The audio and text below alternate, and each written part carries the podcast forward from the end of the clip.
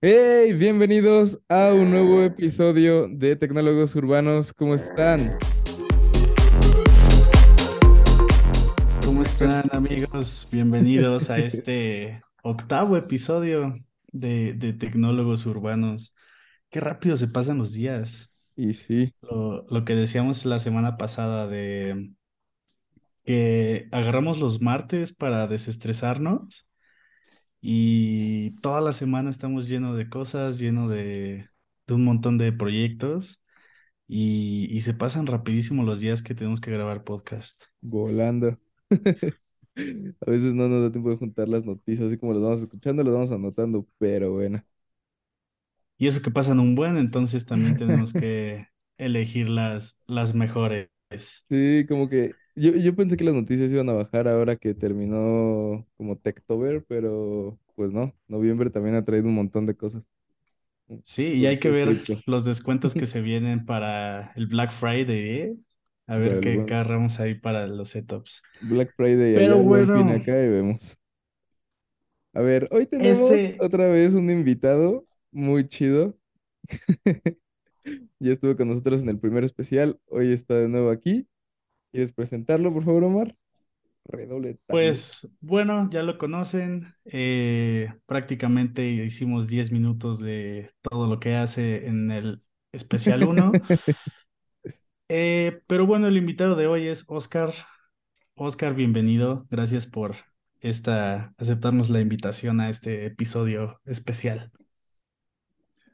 Hola, muchas gracias por la invitación. Gusto de estar aquí Gracias a el ¿Cómo ti tema por Que bueno, algo, algo que, que pasó desde la última entrevista es que también ya fuiste host de, de un podcast. Sí, de un Así, eso es Twitter en mi chama personal. Ajá. Sí, en mi proyecto principal eh, empezamos una serie de Twitter, Twitter Spaces donde platicamos con los fundadores de los protocolos innovadores en, en cripto y, y, eh, discutimos qué los hace únicos y cuáles son los riesgos para, para darle más difusión a, lo que sucede en, en cripto y, y DeFi. Yo Excelente. creo que, ¿cómo ves, Dom, si después armamos un capítulo eh, dedicado a, a criptos y a protocolos? Me late. Estaría muy interesante porque creo que hemos platicado de ciertos protocolos, pero no, yo creo que un capítulo no nos va a bastar, pero ¿qué, qué te parece si hacemos un, un especial de cripto y, y tokens? Mira, a mí me late. Si Oscar se apunta, también es un gran combo aquí, ¿eh? Ya aquí lo tenemos. Ah, me late la idea. Perfecto. Pero el tema de hoy eh, es un tema, si no es que, que causó mucho impacto en, en el tema de, de cripto, eh, muy, muy Yo, controversial, ¿no, Don? yo creo, yo creo que más que en el mundo de cripto fue muy sonado en, como en general. O sea, yo eh, en algunos noticieros que veo que no hablan mucho de cripto, cosas como muy relevantes, dedicaron tres, cuatro episodios o tres, cuatro programas de la semana a hablar de esto, porque sí afectó mucho dentro de todo el ámbito como financiero de Estados Unidos y pues a, a la confianza dentro de cripto también fue un golpe ahí bastante fuerte. Entonces, pues creo que Pero, qué, de qué de qué va el tema. Si han escuchado al menos las noticias de esta semana, bueno, la semana pasada. y, y pues, ¿qué más que traer a, a un especialista, ¿no? En, en todo esto. Sí. Entonces, pues, no sé, Oscar, si quieres darnos una pequeña introducción acerca de lo que vamos a, estar hablando los tres el, el día de hoy, como un pequeño contexto de, de qué es todo esto. Sí, claro. Eh, pues es referente a la quiebra de la casa de bolsa FTX, que FTX es de las casas de bolsas, bueno, era la segunda casa de bolsa más grande a nivel mundial, o la tercera a nivel mundial y la segunda en Estados Unidos. Era muy conocida porque compró, compró los derechos del nombre de la, del estadio del Miami Heat, que se llamaba FTX Arena, FTX un Arena. deal multimillonario. También patrocina a Mercedes y es el logo que, que traen los coches y los pilotos de la escudería Mercedes en la Fórmula 1. Tenía deals con Tom Brady, con Steph Curry, con Serena Williams, que eran como los, los embajadores de, de la marca. Tenía muchas celebridades como, como embajadores en todos los deportes. Eh, era muy conocido porque hizo muchos, muy buen marketing, de, sobre todo de celebridades eh, número uno, o sea, como Tom Brady y Serena Williams, pues son los número uno en su, sí, claro. en su deporte. Yo creo incluso si no conocías de la de que iba FTX, ya empezabas a ubicar el logo, justo por todo lo que hacían de marketing. Sí. Sí. De hecho, no sé si estoy mal, pero eh, creo que ahí Tom Brady y el señor Gillette habían metido 600 millones de, dólares, si no, si no mal recuerdo. O 600 millones de dólares creo que fue su pérdida, no estoy seguro. Em, sí, bueno, la, la, fortuna de Tom Brady la calculaban en 600 millones y, o sea, lo que dicen los, los tabloides es que gran parte de su fortuna la invirtió también en, en FTX pues ya la oh, perdió. Sí, de hecho, eso fue de lo más como sonado, pero sobre todo eso, que la mayoría de las personas que metieron lana a invertir ahí ya... O sea, ¿cómo pasas de tener esa cantidad de dinero a cero tan rápido? Porque fue cosa de... Pues, de una semana. ¿Qué te gusta? Ajá, sí, detonó en una semana. Una semana. Literal fueron tuitazos entre sí, sí, el dueño de Binance y, y Bankman, y en una semana se dio todo, así todo el suceso. Sí, para que se den una idea más o menos los que nos están escuchando, eh, FTX tenía 32 billones. Eh, estaba evaluado en 32 billones y, y, en una semana llegó a cero. O sea, es, es lo, que, lo que comenta Don. ¿Cómo pasas de tener una fortuna de 32 billones a tener cero? Pero, pero bueno, eh, no sé si tú sepas, Don, como que todo, eh, quién es el CEO de FTX, eh, cómo se empezó a detonar todo esto.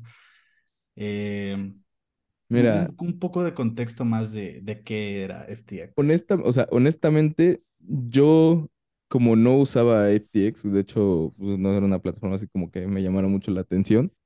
No estaba como tan pendiente de lo que hacía Bankman. Eh, ni de lo que publicaba, pero algo que me dio mucho como risa fueron los, los tweets que sacaron de, de la portada de Forbes con Bankman y la portada de Forbes con la CEO de, eh, de la compañía esta que te iba a sacar sangre y con una gotita de... Elizabeth Holmes.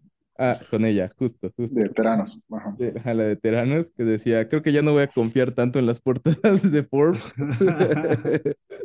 porque han sido creo que de las caídas de, de evaluación más rápidas que ha habido.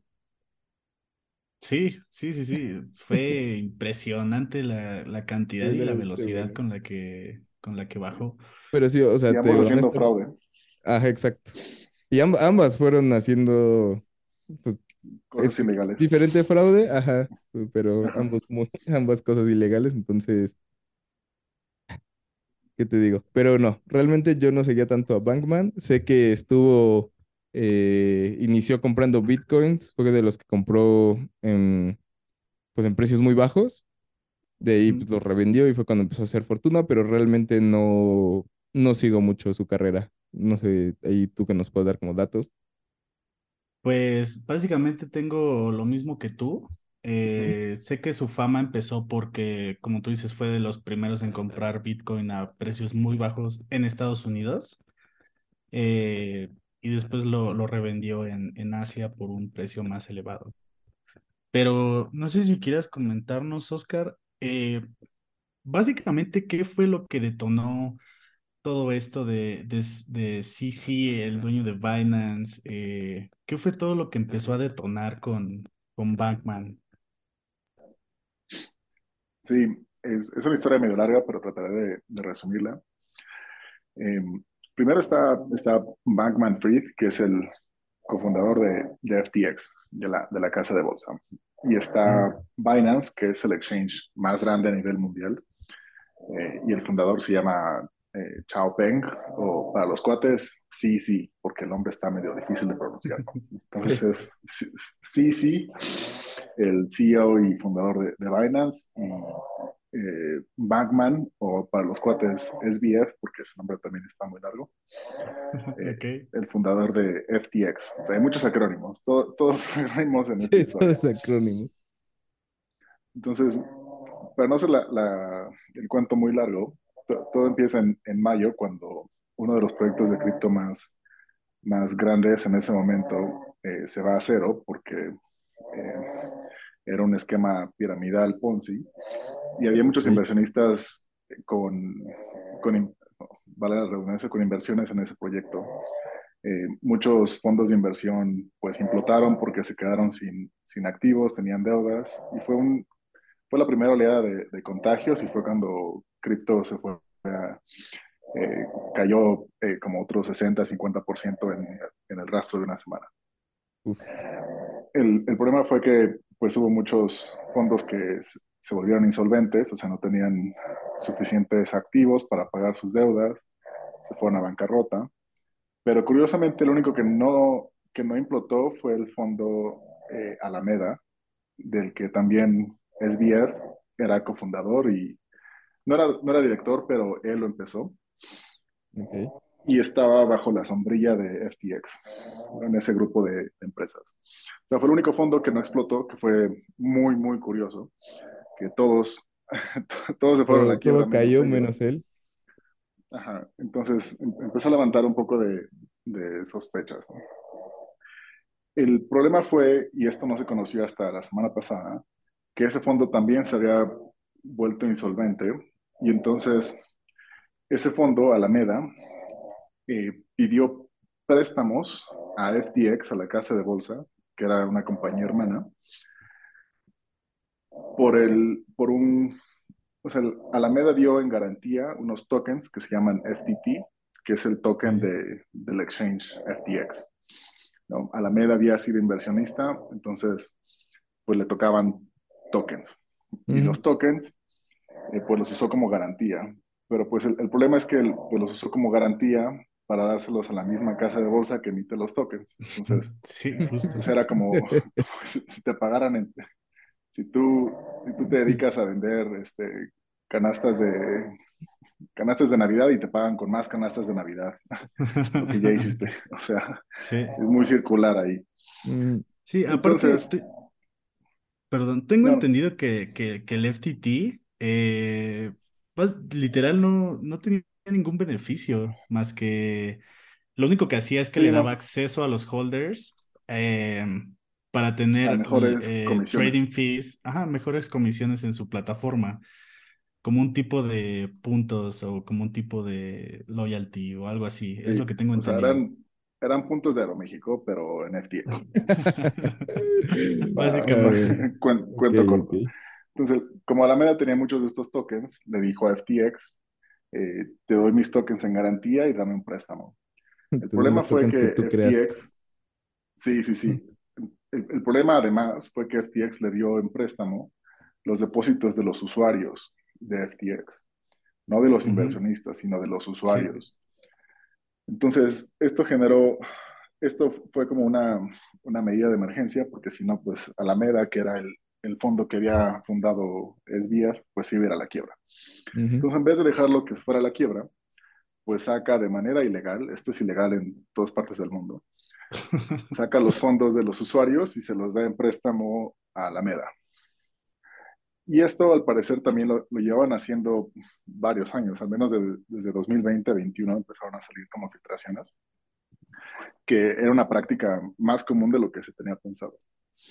Entonces Alameda empieza a hacer más inversiones, empieza a hacer eh, más trading y hacer inversiones con ese dinero que no es de Alameda y lo termina perdiendo. Empieza a invertir en, en otras empresas de cripto, en otros proyectos y, o sea, se, se arma una entraña de fraude tan, tan compleja y todo depende del precio del, del token FTT. Lo que sucede es que en el 2 de noviembre, eh, como decía Omar, eh, Coindesk saca una filtración de, de los estados financieros de Alameda, donde revelan que muchos de los activos son préstamos realmente. Y todo depende del token FTT. Para esto, eh, sí, sí, el dueño de Binance había sido el primer inversionista en, en FTX y todavía tenía una, una cantidad muy grande de tokens de FTT, como 500 millones de dólares, más o menos. Y entonces decide tuitear un domingo en la mañana que en, como vio las revelaciones de, que de quiere la vender, ¿no? de. Coindesk, ajá, que va a vender todo.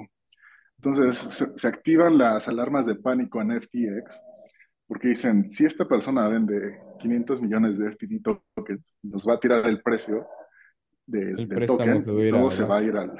Ujú. Sí, todos Sí, los préstamos se van a ir a, a cero, el fondo va a ser insolvente, la casa de bolsa que nos prestó dinero también va a ser insolvente.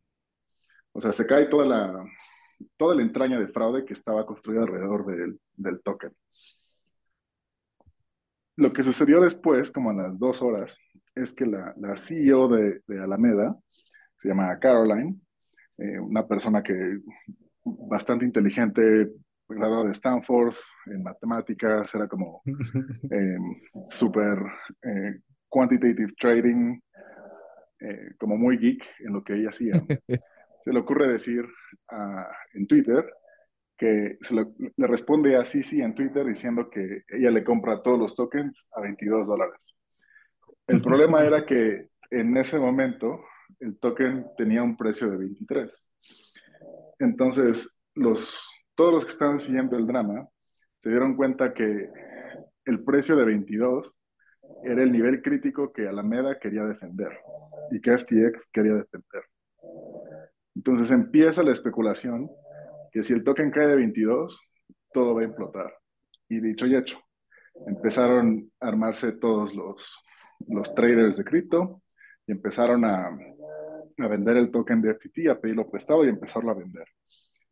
Y para el lunes en la tarde ya estaba a 16 dólares. Entonces, wow. Alameda ya no pudo defender el precio por más que pudo, por más que pudo y los fondos que tenía. Se tumba hasta 16 y entonces ya no hay respuesta de Sam en Twitter ni de FTX y no saben qué hacer. El Y es- pánico empieza a correrse en, en Twitter y, Ajá. todos los usuarios empiezan a retirar sus fondos de FTX. Para que se den una idea, en, en un solo día retiraron mil millones de dólares. Ese lunes. Wow. Wow. Todos los usuarios. Sí, la cantidad de volumen es. Increíble. Eh, Empezaron a, pedir retiros, retiros, retiros, porque pues, la gente decía, si la casa de bolsa es insolvente, pues se van a quedar mis fondos atrapados. Sí, sí, el último, a, el a último pierde, así de- Sí, el sí, más sí, sí. lento pierde Así en como en este la caso. crisis, así como la crisis de 2008, las crisis que pasaban antes de los bancos, donde se rumoraba que, si se rumoraba que un banco era insolvente, pues la gente se formaba fuera de la sucursal a retirar su dinero en efectivo. Lo más Sí, rápido que Pero pues no hay pudiera. lo efectivo más para rápido que todos. pudiera. Exacto. Y, y algo que hemos visto, al menos eh, creo que, bueno, no, es- no es como que últimamente, pero si algo se ha visto es que si las comunidades se juntan para o subir o bajar el precio de algo, lo van a lograr. Digo, tuvimos el caso de, de digo, esto no, no es cripto, pero fue cuando a través de Reddit hicieron lo de eh, GameStop, que mandaron las acciones al, Sí, man, sí, se, puro... se juntaron para mandar a la quiebra GameStop. Bueno, primero lo inflaron a más no poder. Sí, y después lo Este, bajaron a más no poder. entonces, pues creo que ahí, ahí fue justo, como dices, el error de la, de la CEO de, de, Alame- de Almeida, que pues, no, no supo, muy lista y todo, pero no supo como pintar o hacer un panorama más favorable ante el, ante el público. Sí, Yo creo le que, ganó yo- el pánico ah, exacto. y, y dio, su, dio su precio de referencia. Pero eso, es que eso se me hace eh, muy... o sea, me, me sorprende mucho que teniendo esa cantidad de dinero, los equipos tan grandes que tienen, el marketing tan grande que llevan, y que por no consultar a su equipo antes de tuitear cualquier cosa es que se les viene abajo todo. Bueno, es que salieron muchos chismes y revelaciones también. Ah, bueno. Eh, Sí, o porque, ¿Eh? sí, perdón. Sí, sí, sí, no, continúa, Oscar. ah, no, es que un- una de ellas es que la, el equipo era pequeño. Eh, SBF se, se jactaba mucho de decir que toda la casa de bolsa corría con dos ingenieros, nada más, y que no necesitaba más personas técnicas. Eh, la mayoría del equipo era gente muy joven, menos de 30 años, que nada en contra de la gente joven, pero pues la, la CEO de Alameda tenía 29 años, bueno, tiene 29 años, manejaba un fondo de 10 mil millones de dólares Wow. claramente no, no había tenido No, experiencia en las crisis financieras. Eh, y además, lo que se, se rumora, no, no está confirmado, es que todo el equipo de liderazgo de FTX y de Alameda también entraban a los, a- al meth y a, otros, a otras drogas estimulantes. Ok. No, O pues ahí sea, sí. eh, también, Era una fórmula para que todo saliera mal en algún momento. Sí, sí, también, bueno, lo que yo estaba, de, de las pocas cosas que, que leí, eh, el, este CC para los cuates, eh, dijo que si comparábamos lo que acaba de pasar con las criptos, eh, si lo comparamos con la crisis financiera de 2008, es básicamente lo mismo. O sea, es, es lo mismo que pasó con, con FTX. Y, y es raro porque FTX estaba respaldado por, por inversores muy grandes, que es lo que comentaba Oscar. Eh, entonces, eh, como que no, no te das la idea de que estaban haciendo ahí cosas chuecas, ¿no? Con... Pero yo creo que, yo creo que es como tipo lo de WeWork, ¿no creen? Como que le dieron demasiado poder al CEO y, Bueno, pero fuera de eso, eh, por ejemplo, también ellos, eh, no, no sé si recuerdas de esta stablecoin, la Terra USD. Eh, pues este Backman, eh, durante cuando esta stablecoin quería colapsar o colapsó, Bankman pues fue uno de los principales que, que ayudó ahí para que no colapsara esta, esta stablecoin. Entonces, o sea, fue- fuera de todo lo que hizo de, de junto con FTX, es que no, no te das una idea de que estaba ahí jugando ese chueco con 6 billones de dólares como de, de, de sus usuarios, ¿no? Es como los famosos Pugo Coins, ah, nuestros Pugo Coins. como si lanzáramos nuestros Pugo Coins y, y, y nuestro colateral son el mismo dinero que nos estén, estén metiendo, ¿no? Es que sí, pero Eh, muchas cosas estuvieron muy mal. Y, y, te- y lo raro fue eso, que estuvo pasando durante mucho tiempo, como, o sea, como dice Oscar, fueron años de que este, este Bankman lo estuvo haciendo. Y, y pues si su equipo era tan pequeño, justamente yo creo que también eso lo ayudaba a esconder muchas cosas que hacía. Digo, no sé, la- la analogía de WeWork es muy buena porque es, es un caso similar donde el fundador es el CEO y no tiene ningún eh, control, no tiene ningún contrapeso en la mesa directiva, hace lo que quiere y, y al final terminan implotando estas, estas empresas. Se creen tanto su, su, propio, su propia mentira que, que ya no, no los pueden sacar de ella.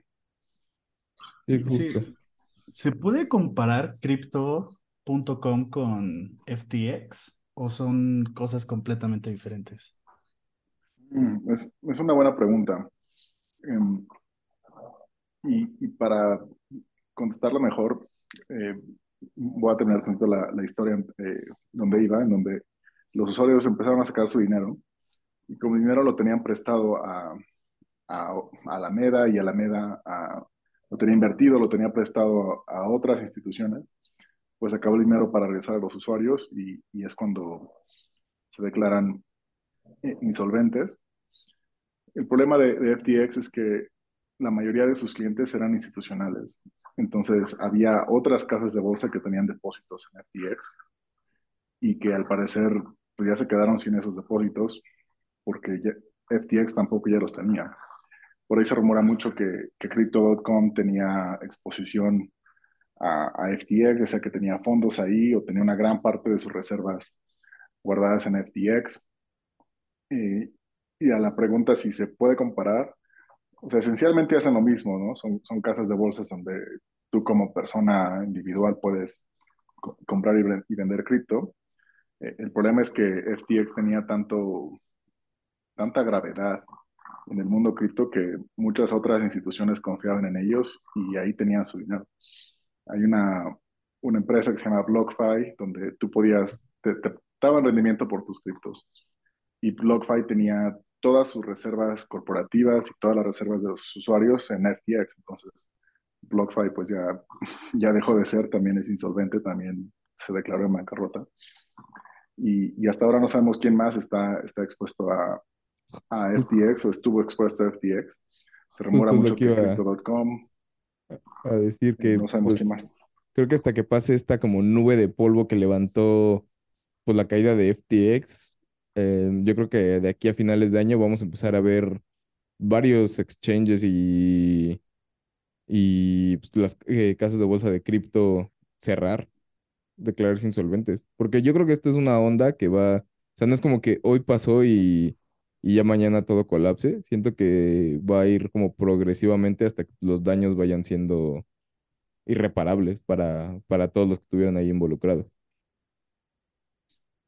Sí, totalmente. Eh, por ejemplo, eh, FTX y Alameda todavía tienen muchos coins de, de todo, tanto stablecoins como una parte muy grande de, de los tokens de Solana y de los proyectos de Solana están en posesión de, de FTX. Y el momento que, que entre la corte a, a la corte de bancarrota a tratar de, de desenmarañar todo esto, pues van a tener que, que liquidar y vender todos esos tokens al precio que, al mejor postor.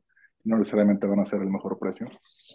Eh, entonces todavía falta muchos, mucho desenlace y todavía hay, hay fondos que no han dicho nada, que están misteriosamente muy callados.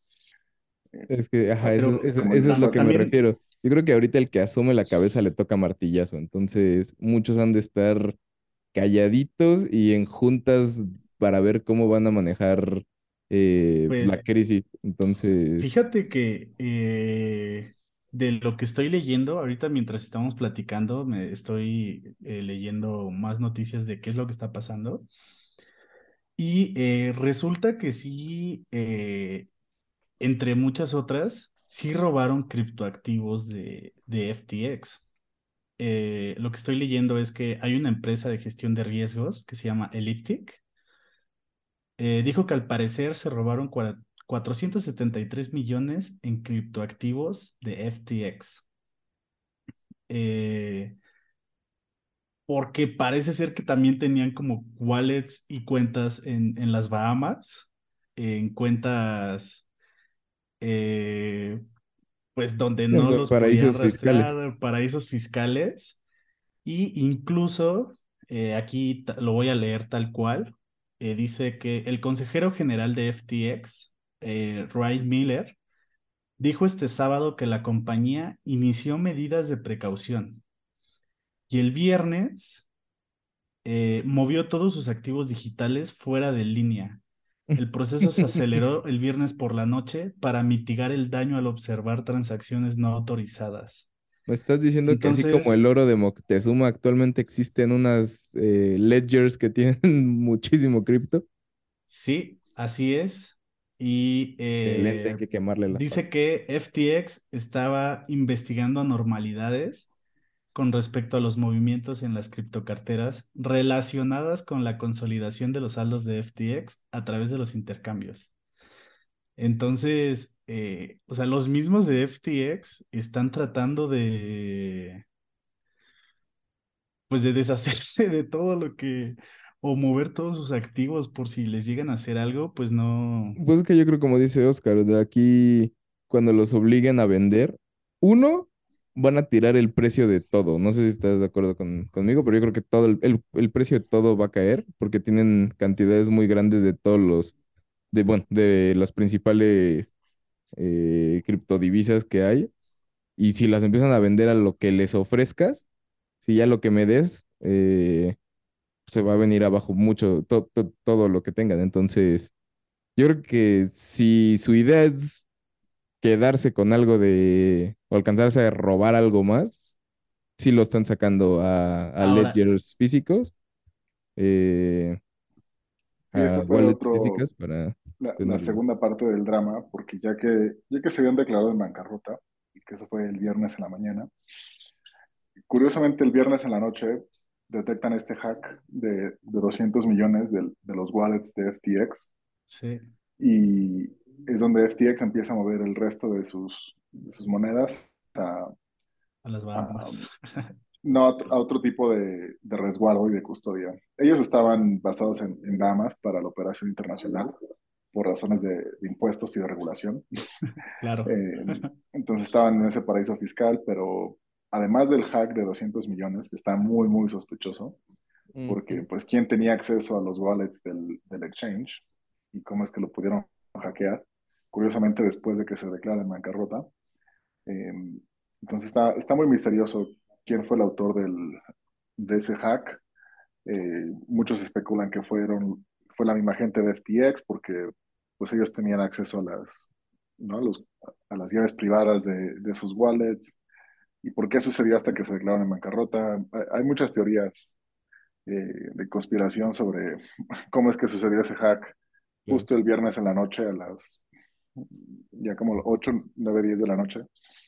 Eh, porque pues obviamente ya estaban declarados en bancarrota y se supone que eso ya estaba, ya había un proceso legal para deshacerse de todos esos activos yo, creo que quisieron aferrarse hasta el último momento para, para ver qué podían rescatar, ya que dijeron, no, esto ya se fue al, ya se fue al diablo, agarra todo lo que puedas, literal, así, y saca a donde no puedan rastrear las, eh, todo lo que tengamos en activos. Ahora, te, justo te preguntaba lo de crypto.com, Oscar, porque leyendo la, las noticias, y eh, parece ser que todo esto también le afectó a, a cripto. Em, estoy viendo que el CEO de crypto.com, Chris eh, Marsalek, hicieron una transferencia errónea por 320 mil ETH, que son 400 millones de en Ether. Eh, según esto, a una cuenta equivocada eh, dice que es a una cuenta corporativa en la bolsa de la competencia Gate.io, en lugar de a una de sus carteras fuera de línea. Entonces, como que esta transferencia errónea detonó como advertencia para los usuarios ahora de, de crypto.com. Eh, porque el token nativo de, de ellos eh, cayó ya más del 20% en los últimos en el último día, según Coindesk. Eh, y entonces el CEO ya salió que pues va a presentar una auditoría para demostrar que sí tienen eh, pues fondos, ¿no? Sí, es que es, es, lo que te digo, o sea, yo creo que esto, más allá de un golpe económico a, pues a todos los usuarios y a todos los que tenían dinero en FTX, es un golpe a a la de por sí como dudosa reputación que tiene ante la vista general cripto. Yo creo que ahorita más que nunca la gente está así como, los, los que usaban cripto o los que usan cripto están nerviosos. Y los que, y los que no estaban a favor de, de los criptoactivos están como bien contentos, reprochando así de, ya viste, te dije, bla, bla, bla, y cosas así, porque me han tocado de los dos.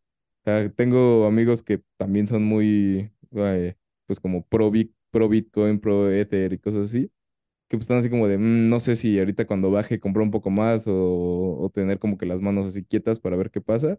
Y los que están fuera de, de esto sí son como de, no, ya ven, como es puro fraude y honestamente pues es, entendible un poco como toda esa parte de desconfianza y, y, esto que acaba de pasar, siento, como digo, es un golpe muy grande a la confianza de, de los usuarios y de la vista como general y pública de, de, de cripto.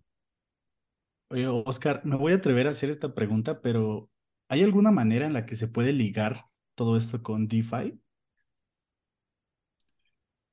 No, realmente es, es lo opuesto a DeFi. porque DeFi el concepto es que todo es verificable, todo vive, todos los registros viven en, en el blockchain, todo es completamente auditable, verificable y es transparente. Y es justo lo que no estaba haciendo FTX, de ser transparente en cuanto a cómo usaba los, los balances de los usuarios, qué préstamos tenía, todo eso era súper opaco. Eh, nada más para que se dé una idea, cuando declararon bancarrota, estaban en, en esa declaración, bueno, en, en, todo ese papeleo legal, más de 100 entidades legales que declaró Sam en bancarrota. O sea, había 100 entidades en el grupo de FTX. Eh, obviamente era una... Casi no me suena lavado. Legal. Sí, sí, sí, sí. O sea, los, los fraudes de evasión fiscal se quedan cortos comparado con, con, la complejidad legal que, que, estaba haciendo. Sí, o sea, creo que el, lo, lo, que dicen es muy cierto. Va, eh, los detractores de cripto pues ahora tienen más herramientas y sobre todo los detractores que más importan, que son los, los reguladores y, y las personas que están legislando en, en las entidades de regulación financiera o, o, en Cámara de Diputados o el Congreso en Estados Unidos, pues ahora tienen más herramientas para decir que esto es peligroso, eh, aunque no tengan el contexto completo de, de qué sucedió. En, en, Estados Unidos, Sam era uno de los ponentes principales de una regulación eh, para cripto, pero que era anti-DeFi. Eh, quería, quería regular a la muerte DeFi para beneficiarse él, obviamente. Claro. Eh, y ahora pues ya es, esa regulación está muy, muy quemada, pero pues ya salieron varios eh, congresistas a decir que, que se necesita más regulación en el tema cripto.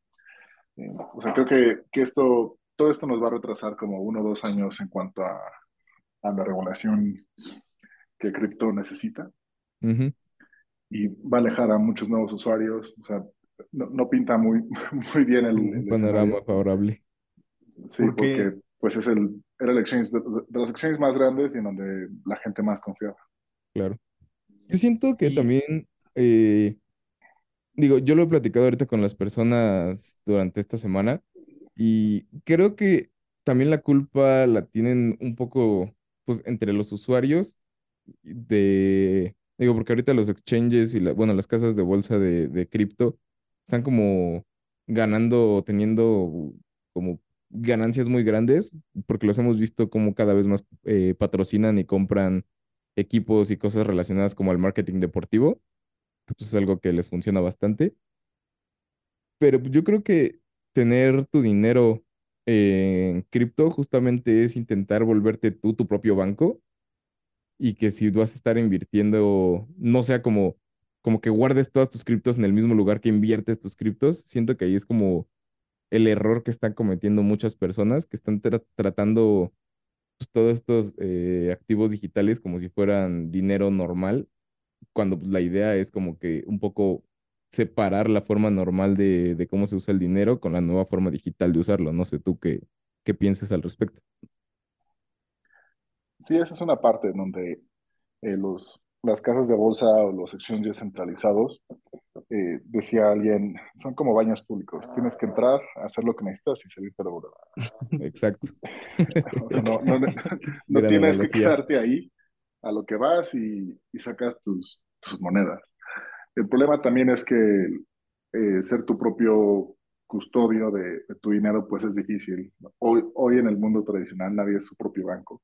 Nadie tiene su, si tienes una cuenta de banco, pues no lo tienes en un banco institucional, no lo tratas de hacer tú mismo. Eh, to todavía hay varios retos eh, para resolver y que la gente, para que la gente le sea más fácil custodiar sus propias, sus propios criptoactivos. Sí, Pero, sí, sí, soy un partidario muy grande de, perdón, de la, de descentralizar lo, lo, la mayor cantidad de servicios como que puedas. O sea, si ya estás entrando en este mundo es porque, pues tu idea, o bueno, al menos lo que yo creo es que, pues buscar justo eso, o sea, descentralizar lo más que puedas, lo, como que la vulnerabilidad de, de agentes externos a, a tu dinero o cosas así, o a tus activos. Pero bueno, es, es la forma en la que yo lo veo, ¿verdad? sí, pues. No, 100%. Lo, lo, que te iba a decir también es que cuando entras a este mundo de cripto, eh, siempre lo hemos dicho, es, es muy volátil. Entonces, no, no metes el 100% de tu cartera completa a cripto, que es lo que muchas veces mucha gente hace, ¿sabes? Pues es Eh, que siento que entonces, cuando no, tienes cantidades muy grandes de cripto es porque realmente, bueno, uh, la idea sería que tú las estás utilizando para, para algo. Por ejemplo, si tienes Bitcoin y tienes eh, Ether, seguramente las usas para comprar cosas. Pero, por ejemplo, el resto de monedas siento que no tienen tanta relevancia si no es porque son tokens eh, que puedes utilizar. Por ejemplo, los tokens de Chainlink, que me parece que son para hacer justamente como transacciones entre, entre cadenas y te cobran en sus propios tokens, que pues en teoría está bien porque es como si fueras una feria y te vendieran los boletitos para usarlos dentro de la feria. Tiene un poco más de sentido que simplemente comprar monedas por su valor y venderlas. Básicamente estás jugando a Forex, pero con otras cosas. Pierde como un poco el sentido. sí, eso sí. Eh, pues la verdad es un, es un tema muy, muy interesante. Yo creo que deberíamos de platicar más sobre, sobre todo esto.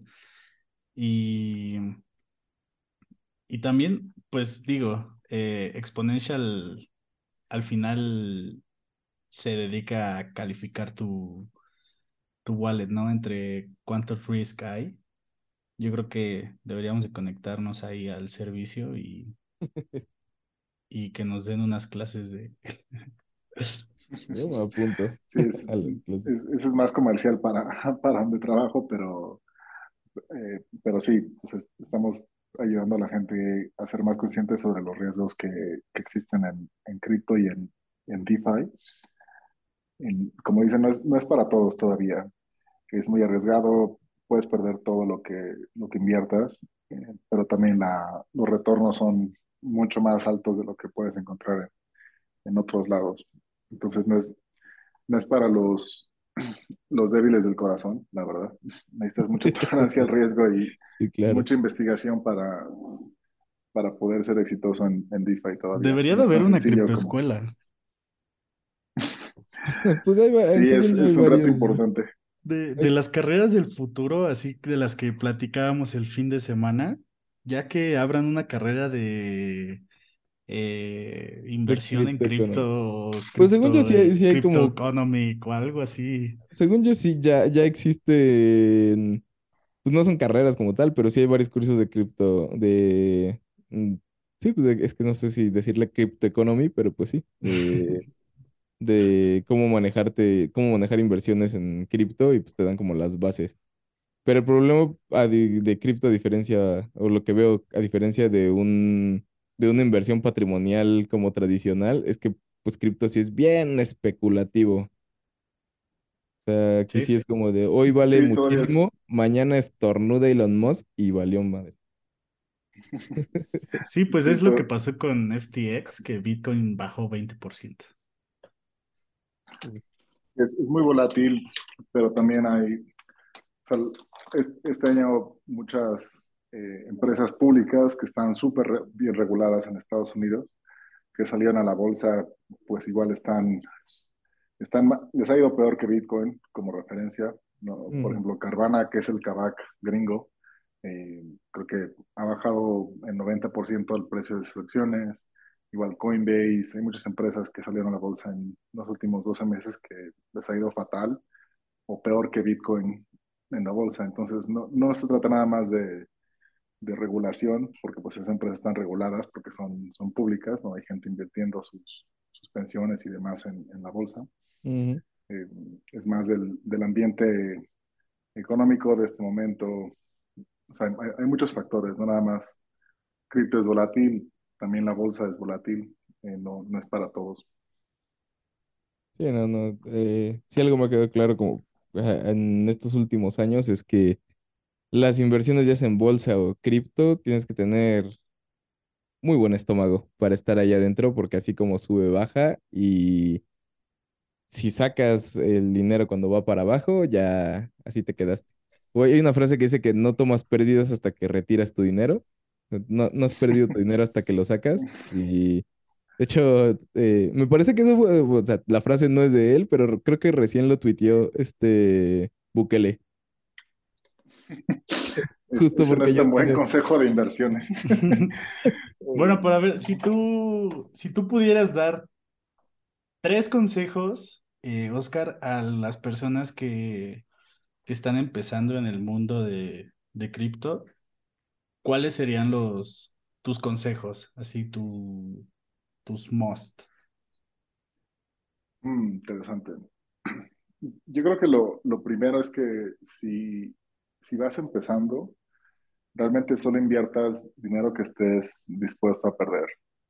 Donde dices, bueno, me sobran estos 500 pesos, de que realmente te sobran, que no vas a dejar de pasar ninguna necesidad por esos 500 pesos, o la cantidad que sea, Se canceló la ida al antro y te sobraron. sí, sí, o sea, que realmente te, te sobra dinero eh, y lo uses. Si dices, "Re- es que estos 500 pesos los puedo usar para mejor pagar el internet, paga el internet. O sea, no, todavía no Ok. empieces en cripto. Anotado, Dom, anótalo. O sea, es- Muy tarde, ya tengo cripto. in- in- invierte el dinero que, que estés dispuesto a perder. El, el segundo es que te- tengas curiosidad por, por aprender. La verdad es que hay, hay muchos charlatanes y, y mucho contenido muy caja en, en YouTube, YouTube sobre todo, Eh, también en Twitter. eh, hay cuentas que nada más se dedican a, a promocionar tokens para, para después eh, venderlos en, ahora sí que a granel y pues todos los que compraron tokens pierden dinero. Eh, hay muchos influencers que están haciendo fraude, no se le llama de, o sea, eso, eso es, es fraude. Eh, porque si esos lo hicieran con acciones de empresas públicas, los, los metería a la cárcel a- el regulador. Están haciendo fraude, hay, hay mucho contenido basura. Entonces, buscar muchas fuentes de información, las más posibles. Eh, por ejemplo, Coinbase y Binance tienen muy buenos artículos para entender cripto, DeFi, blockchain. Entonces, empezar ahí e ir eh, ir explorando otras fuentes de información y desconfiar de todos los influencers, la mayoría de los influencers que promocionan tokens, NFTs, eh, y tener esa curiosidad por aprender. Excelente. Ok. Y el, y el tercero, eh, aprender a usar eh, MetaMask o algún ledger o algún otro wallet donde tú tengas tu propia custodia de tus monedas. Eh, te familiarices con qué es, un, qué es una frase semilla, cómo funciona un wallet que no esté en un exchange, sino que donde tú tienes tu propia custodia, cuáles son los riesgos y aprendas a manejar ese tipo de wallets donde tú tienes tu propia custodia. eh, Ujú. sería, yo creo que el tercer consejo más valioso para que Apoyo ese último sepas, consejo. sepas usarlo, Sí. muevas tus, muevas tu- tus inversiones a tu propio wallet. Y, y guarden bien su secret recovery phrase, porque si no, eh, así tengan .00001 Bitcoin, ya lo perdieron, si no la saben. Sí, de hecho, he, he visto varios, eh, hay algunos protocolos que están queriendo hacer como consenso eh, para recuperar tu cuenta y cosas así, porque al parecer es un problema muy común. Pero por, por eso cuando ves, cuando empiezas a hacer tu wallet, literal, todos los que, las wallets que yo he abierto, tienen un anuncio enorme que dice Keep your phrase with you. Literal, o sea, MetaMask y Phantom tienen hasta videos de cómo hacer setup que te dicen guarda tu, tu frase. ¿Cómo es la frase que estuvo? Not your keys, not your crypto. Not your crypto. Sí, exacto. O sea, es, es- es difícil, pero se puede aprender. Eh, no es tan difícil que es imposible, pero es un concepto nuevo. Por ejemplo, para los que son, trabajan en tecnología, ¿cuántas veces han, hecho un flow para recuperar password? Porque es de las funciones más usadas en cualquier aplicación. Se me olvidó mi password. En el Sí. mundo cripto, si olvidas tu, tu frase privada o tu llave privada, no hay forma de recuperarla. O sea, matemáticamente no hay forma. Entonces, pues ya perdiste todo. A ver, esta es una, creo que una última pregunta relacionada a esto. Eh, yo uso MetaMask, Omar, creo que apenas empezaste a usar Brave, ¿no? Eh, bueno, Brave no me gusta, no, no lo he usado tanto. Eh, la, la pregunta es, MetaMask y Phantom. ¿qué, qué ex- eh, wallet te recomendarías como para las, las personas que van empezando? Rainbow. Eh, sí, o sea, si por ejemplo si tienes muchos NFTs, Rainbow, creo que ya la habían mencionado alguna vez en sus Sí, recomendaciones. Omar, Omar la, la dijo. Eh, Ra- Rainbow como arcoiris, Rainbow.me es una aplicación para iOS y sirve muy bien si tienes muchos NFTs. Muy fácil de usar, también respalda tu llave privada eh, con iCloud para que, para que si se te olvida o, o no sabes dónde, se te- dónde dejaste tu papelito con, con tus Tu palabras post-it. anotadas, Sí. sí, puedas, puedas recuperar tu llave desde usando tu misma cuenta de iCloud en, en el ecosistema de Apple. Muy buena. Y si quieres entrar más al mundo eh, DeFi y, y todo esto de, de finanzas en blockchain, yo recomendaría, se llama Ravi, que es R-A-B-B-Y, Ravi, es un conejito. Ujú, Es la que yo uso, eh, porque es la que tiene mejor controles de seguridad. Eh, Ok, excelente. y Pues ya así para avanzados, también tener un ledger, ¿no? que es como un equipo USB con tu wallet. Entonces, haces todas tus operaciones con, con Ravi en esa cuenta y cuando acabas, mandas todas tus monedas al, al Ledger para que estén 100% seguras. Ese tampoco lo pierdan. Guárdenlo. Ni lo mojen. Ni lo Creo mojen, que, creo que el nada. nuevo es, creo que nuevo es a prueba de agua, según yo. No, es- lo pueden guardar en el congelador, creo. No, no, lo hagan, no lo he verificado, pero No es recomendación, es nada más es un, un dato. El, creo que incluso Ledger en la página se meten a buscar ese USB, ban- USB banco. eh, ellos también te venden una, eh, es como una tirita de metal que tiene eh, letras para que escribas tus, mm, como las iniciales o, o te aproximes a tus palabras clave y no las olvidas y tengas algo como físico que te lo esté recordando, así que le dices que lo agarres y lo escribas tus frases y lo guardes así en donde no lo vayas a perder, pero ya lo tengas en físico. Sí, y, ahí dato curioso, bueno, dato interesante, el nuevo Ledger eh, ya es USB-C, entonces Eh, cómprense el nuevo Ledger si ya tienen uno. Eh, está barato, 80 dólares, y hay como en 5 o 6 colores. Eh, pues muy buena recomendación. Sí, los patrocina Ledger. Ojalá. Eh, ojalá, estoy esperando a que me llegue el correo. eh, de que me aunque pidan. No, todas nuestras promociones Ay, son aparte, no aparte, pagadas. imagínate si mi voy a meter mis eh, 22 dólares que tengo en Bitcoin a mi Ah, ledger pero ya de bajó, entonces ya tienes 14. así mis 14 dólares. Eh, Honestamente, de Bitcoin, si no, mm, no sé. Cuando Sí, subió, 14 dólares, vendí. creo que nos fuimos muy lejos. Cuando, su- cuando subió, yo vendí, vendí casi todo mi, mi, mi Bitcoin y la neta es que no he vuelto a comprar. la neta. Ahorita sí estoy Sí, como, y sí, con esto menos. ah, Yo creo que me voy a esperar a ver el caos que va a haber en diciembre para ver si agarro algo, porque, como Sí, o dijimos, ya sí, espérate otra. al Bitcoin 2.0. a ver qué pasa con todo esto, pero bueno. Sí, esa es Pues, otra. Pues, Si, si tienen muchísimas 14 dólares en Bitcoin, eh, pues no se compran un Ledger todavía porque les va a salir más caro, el más caro el caldo que que... las albóndigas. Sí, es como, voy a rentar Ya, un ya camión de valores para ir al Oxxo. Sí, sí, sí, exacto.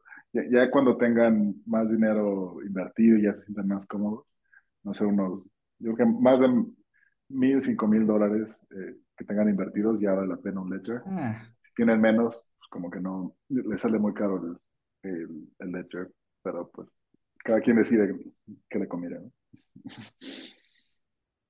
Pues, y ya para cerrar, eh, primero que nada, pues muchas gracias, Oscar, por esta, esta plática, eh, esta cápsula.